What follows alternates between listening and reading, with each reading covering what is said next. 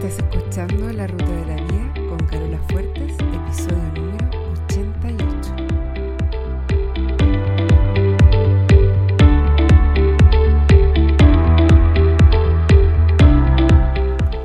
Porque lo importante no es el destino, lo importante es el camino. No se trata de lo que logramos, sino de en quienes nos convertimos en el proceso, porque solos podemos llegar rápido, pero juntos llegamos más lejos. Te invito a compartir el camino. Bienvenido a la ruta de la vida.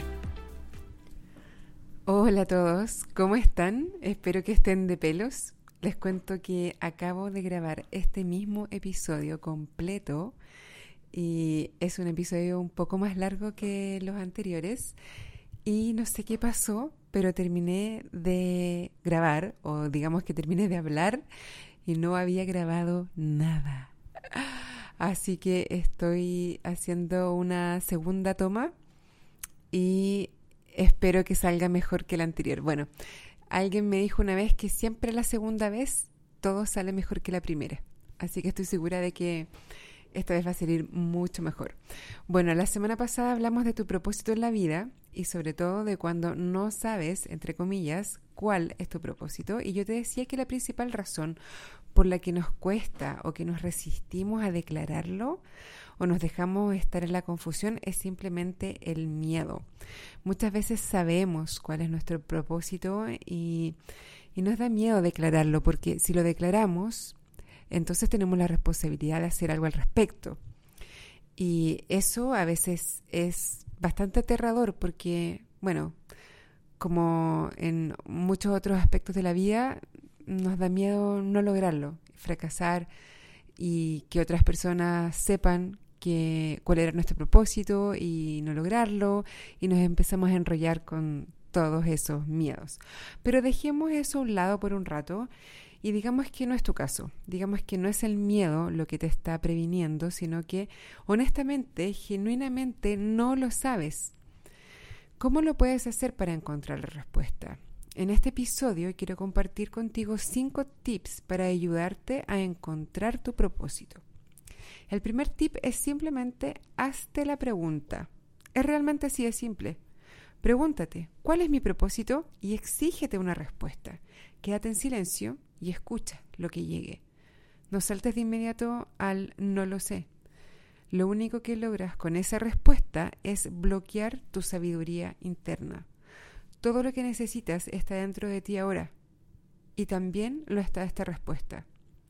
Incluso si no estás listo para articularla en palabras aún, la respuesta está dentro de ti.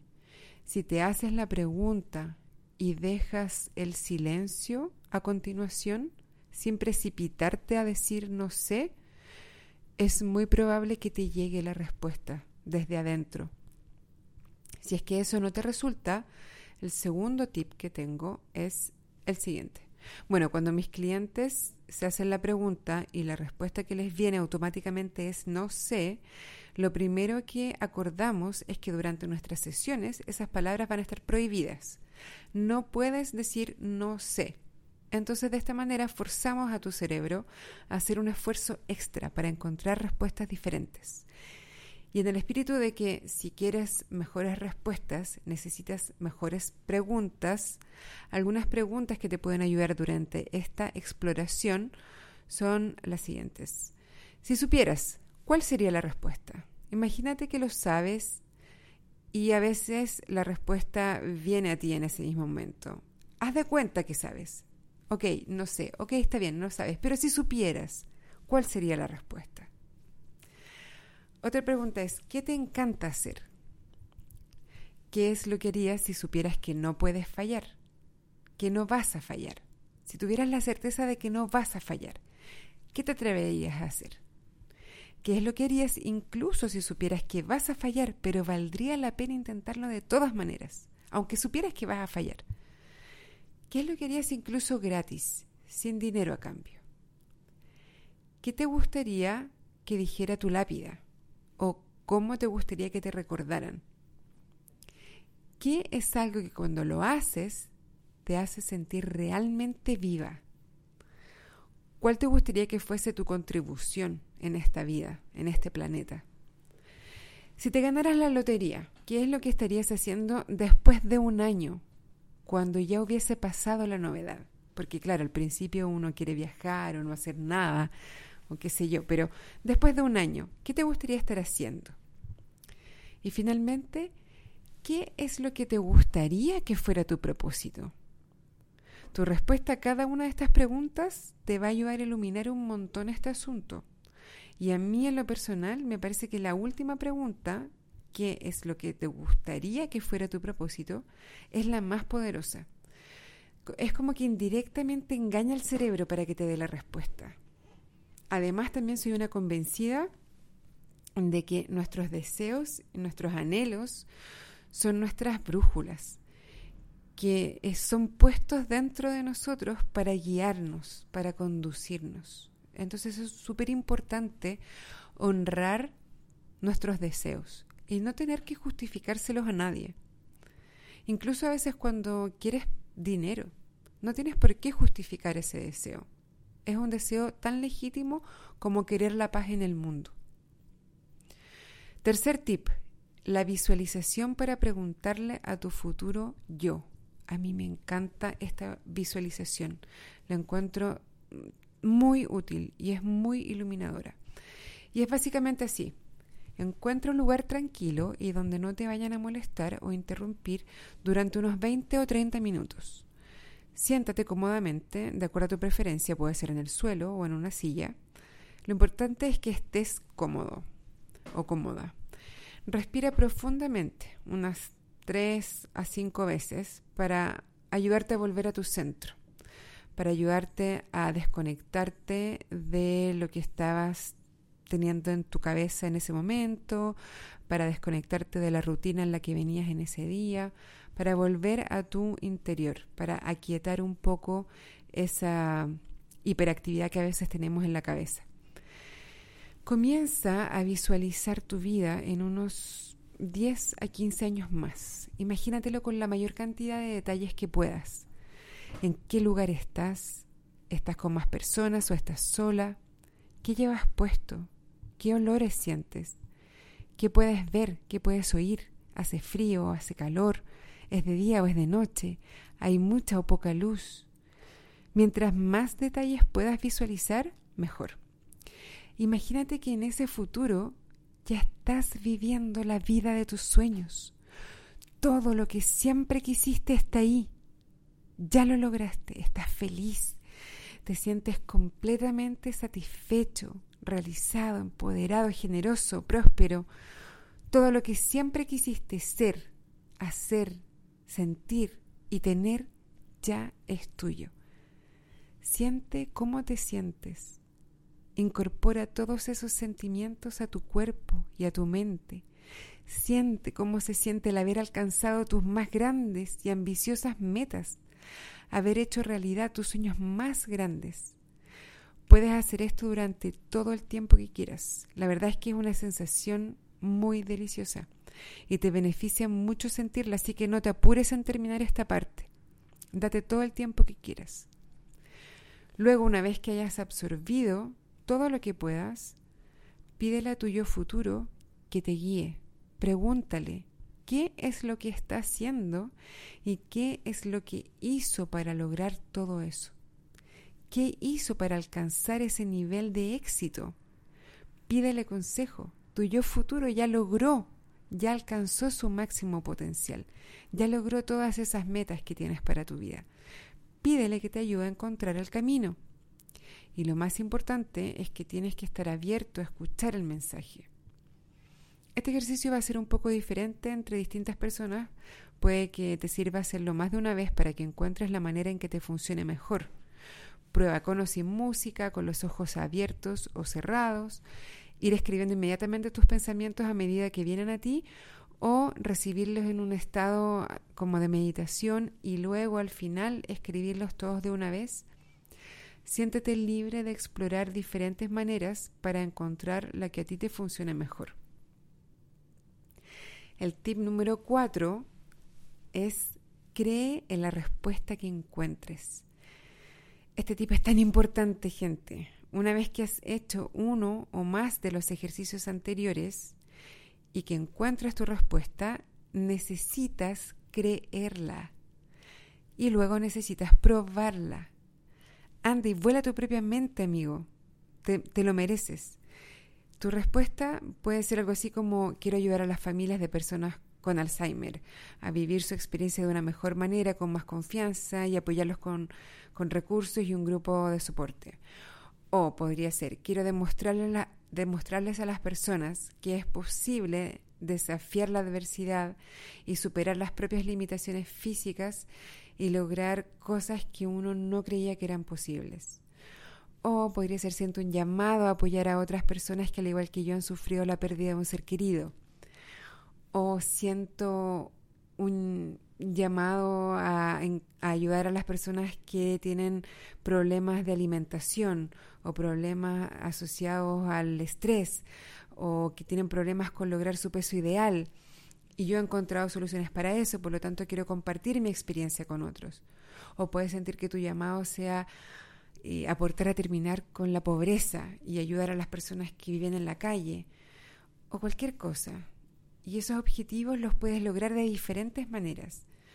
Como por ejemplo puedes escribir un libro, o puedes comenzar un podcast o un blog, o puedes ofrecerte como voluntario para alguna institución, o ayudar a alguien cercano a ti, o puedes emprender o ser coach. Hay muchas maneras de lograr encontrar el camino para poder lograr vivir tu propósito. Pero lo importante en este momento no es el cómo, lo importante es que creas en la respuesta que encuentres y que te des la oportunidad de explorarla. Yo, mi propósito es brillar lo más fuerte, lo más brillantemente que pueda y ser un ejemplo de lo que es posible, inspirar a otros a desarrollar su máximo potencial también. Y aún tengo dudas a veces, pero pienso que es más que nada mi cerebro tratando de mantenerme a salvo de las amenazas que percibe, pero que no son reales. Así que le doy las gracias porque está cumpliendo con su trabajo. Gracias, cerebro, pero I got this. Y tal vez un problema es que de alguna manera hemos llegado a creer que cuando encontramos nuestro propósito de vida, casi que el cielo debería abrirse y deberíamos escuchar ángeles cantando y deberían caer rayos de luz dorada sobre nuestras cabezas y luego todo lo que hiciéramos debería ser increíblemente fácil y sin esfuerzo y suave y sin ningún obstáculo. Y entonces, ¿dónde están mis ángeles? ¿Dónde están mis rayos de luz dorada? Nos hemos creído el cuento de que encontrar y vivir nuestro propósito se debería sentir como una epifanía, aunque pudiera pasar así para algunas personas. Yo no puedo negar que a alguien le puede pasar de esa manera, aunque yo no conozca a nadie que le haya pasado. Pero también nos hemos creído que cuando encuentras tu propósito se siente como si no necesitaras esfuerzo, se siente fácil. Y aunque puede ser así, no tiene que ser así. Y a mí me carga que esto prevenga que tantas personas logren vivir su propósito. No necesariamente tiene que ser fácil y sin esfuerzo. Puede ser difícil y complicado. Depende de qué tan bueno seas administrando tu mente, tus pensamientos. Esto va a ser tema de otro episodio. Pero vale demasiado la pena hacer el intento, buscar tu propósito, intentar vivirlo. Créeme, date a ti mismo el regalo de decidir cuál es tu propósito y luego, luego con esto llegamos al tip número 5, que es toma acción tan pronto como puedas. A estas alturas ya descubriste o decidiste cuál es tu propósito en la vida, o al menos tienes una idea bastante cercana a lo que podría ser le exigiste una respuesta a tu sabiduría interna o respondiste las preguntas anteriores del tip número 2 o hiciste la visualización de tu yo futuro o quizás hiciste todas. Estoy convencida de que alguna de esas te va a servir. Incluso tal vez ya estás seguro de que vas a creer en la respuesta que encontraste. El último tip es el más vital de todos. Tienes que tomar acción. No sirve de nada haber logrado saber cuál es tu propósito si no haces nada al respecto, si no tomas acción. Y no necesitas dar grandes pasos. Puedes hacer una cosa a la semana, pero tienes que comenzar a avanzar. Aunque sea lento, pero tienes que avanzar consistentemente. Y esto es importante por tres razones. Una es porque te va a ayudar a sentirte mejor contigo mismo, respecto de ti mismo y de la vida que llevas.